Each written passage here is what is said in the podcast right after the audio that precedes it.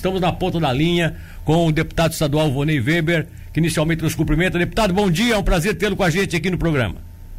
Bom dia, Milton. Bom dia a toda a equipe da Rádio Cidade, de forma muito especial a toda a nossa região, a todos os ouvintes, tanto de forma aí pelo radinho e também aqueles pela internet pelo mundo inteiro. Hoje a tecnologia leva a informação pelo mundo afora e tenho certeza que em todos os lugares dos cantos do mundo tem alguém ouvindo aí a Rádio Cidade. Então, de antemão aí, meu, meu grande bom dia. É, ouvindo e vendo, né, deputado? Também, Porque, exatamente. É, e vendo. É, é, é, não é bom ver o senhor com essa carranca feia, assim, que nem eu com essa careca feia aqui, né?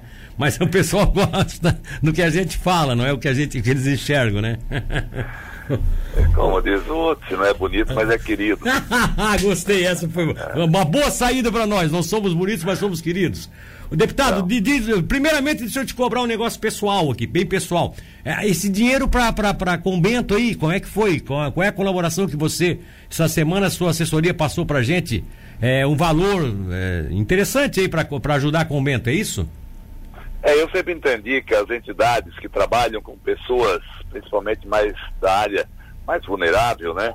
elas sempre necessitam de apoio. Sim, e, sim. e muitas vezes, para manter essas entidades de pé funcionando, tem muita dificuldade. Aí acaba muitas vezes essas entidades é, não sendo, é, parecendo ser até promotoras de eventos, porque fazem galeto, fazem rifa, fazem pedágio, aquela coisa toda, a gente sabe da dificuldade, mas também sabe da importância dessas entidades que tem muitas pessoas que trabalham, inclusive, de forma voluntária para manter essa, esse trabalho para a sociedade, principalmente para os mais necessitados.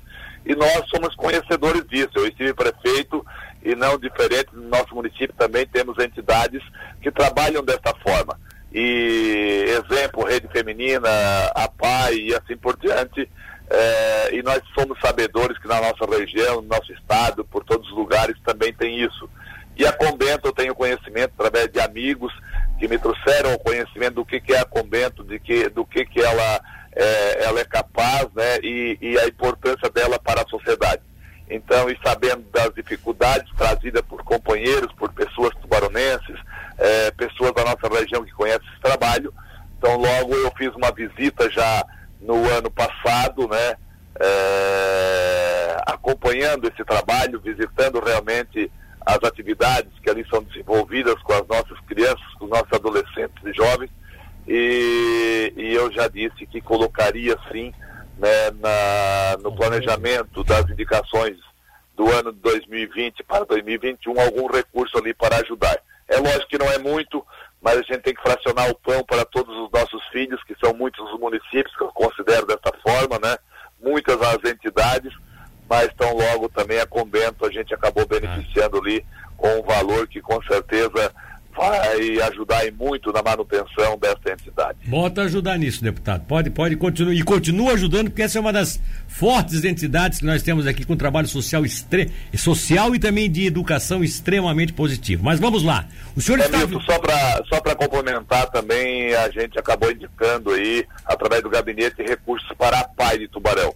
Também tive a oportunidade de visitá-la e fiquei assim bastante surpreso pelo tamanho da APAI é, de Tubarão, os trabalhos ali prestados aos nossos especiais e também da necessidade de apoio para manutenção e ampliação e melhorias daquele ambiente. Então também desvinculei recursos para a APAI de Tubarão, assim como é, para muitas APAIs do nosso estado, onde eu entendo que são entidades que nesse momento merecem a prioridade do atendimento através tá, de recursos. Tá certo. Vamos em frente. O senhor estava em Brasília, foi coincidência? Você foi para outra viagem ou foi especificamente para isso?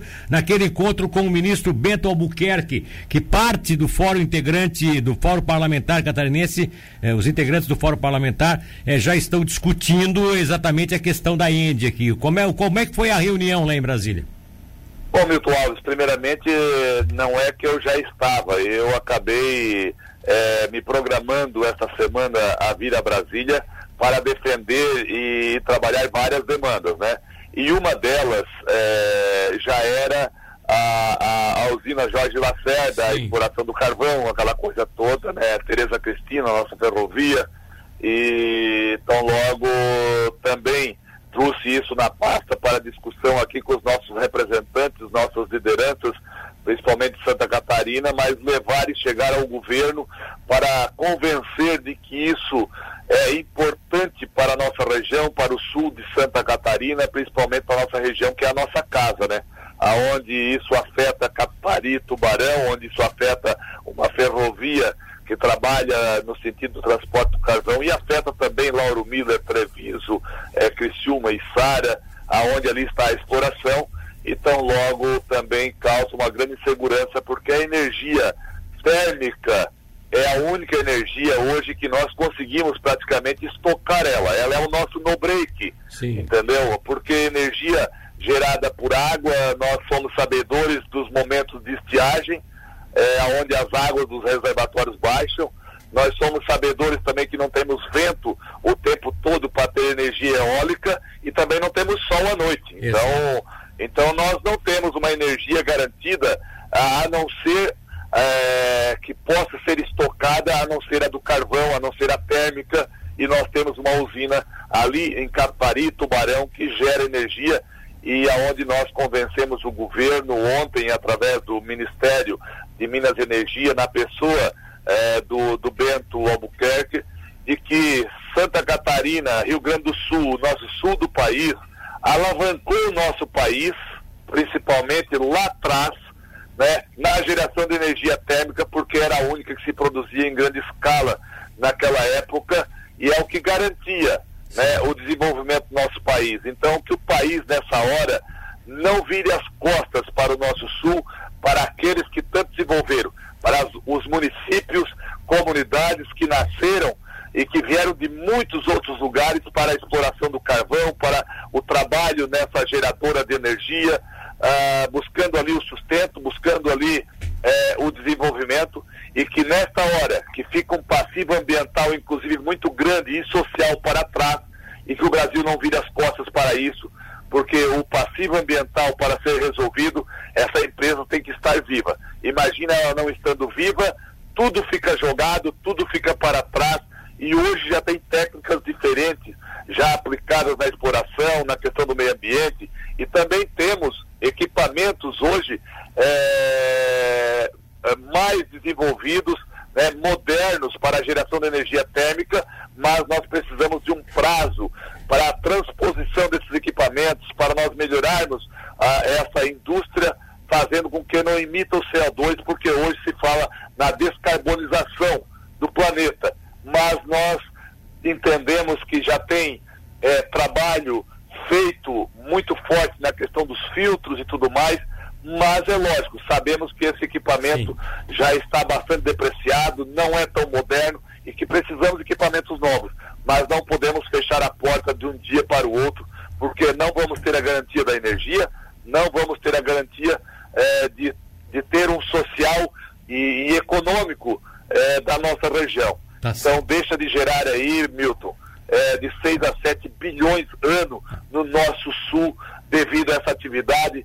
Deixa nesse momento também 20 a 25 mil empregos diretos para trás. Sim. E a, além disso, o passivo ambiental gerado há tantas décadas atrás, que agora está sendo recuperado para essa empresa se parar as suas atividades nesse momento.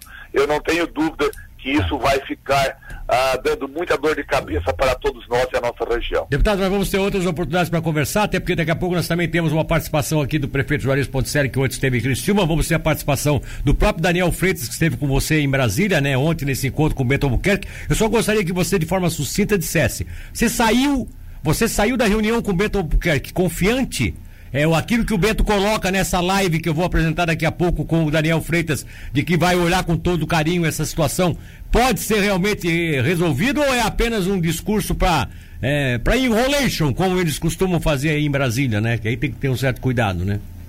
Sempre tenho comigo a esperança, não tem? Sim. Então o trabalho ele está, está startado de forma intensa através da frente eh, parlamentar catarinense do Fórum Parlamentar Catarinense, que tem defendido isso com muita força. E aí, aí, né, e aí, deputado? e aí, representante do nosso deputado? estado ali do, do é. Legislativo.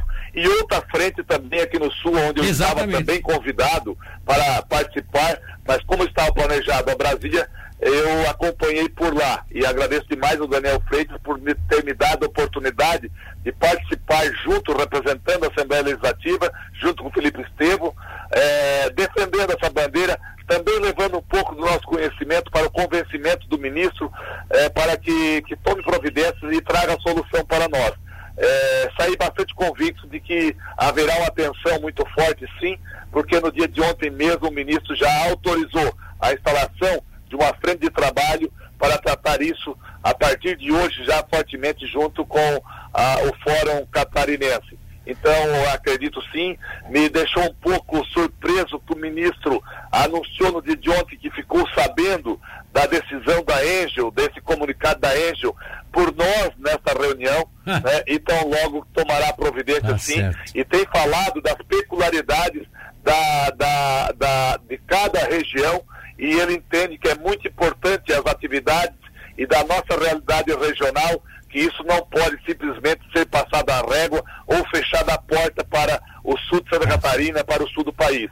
Então vai tratar isso com muita é, seriedade e eu acredito, saí de lá muito convicto que isso irá acontecer. É lógico que nós temos que entender que tem que ter medidas diferentes. Não podemos simplesmente usar isso como bengala dizendo que tem toda uma questão socioeconômica, que tem toda uma questão ambiental, que tem toda uma questão de garantia de energia, mas também temos que entender que tem que ter renovação do Parque Fabril. E é isso que nós vamos trabalhar, é isso que estamos trabalhando e é esse o nosso convencimento para fazer com que o governo olhe e, no mínimo, prorrogue o prazo para aqueles que atenderem metas. E aí sim nós fazer um plano de trabalho aqui em Carpari, na nossa região, para fazer com que nós tenhamos a prorrogação do prazo dos incentivos até 2035, que é o prazo que a gente entende para instalar uma nova planta, instalar uma nova tecnologia em cima de, desse modelo tá de geração de energia. Então, Muito bom. Né?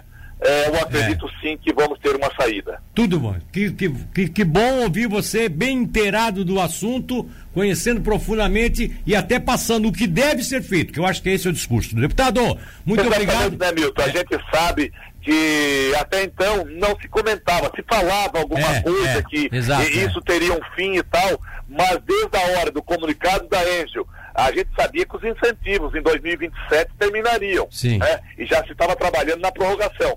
Mas foi uma surpresa da Enjo anunciar a paralisação em três etapas já, que é 2021, 2023 e 2025, encerrando todas as atividades. É, Veja só, é. isso é muito rápido.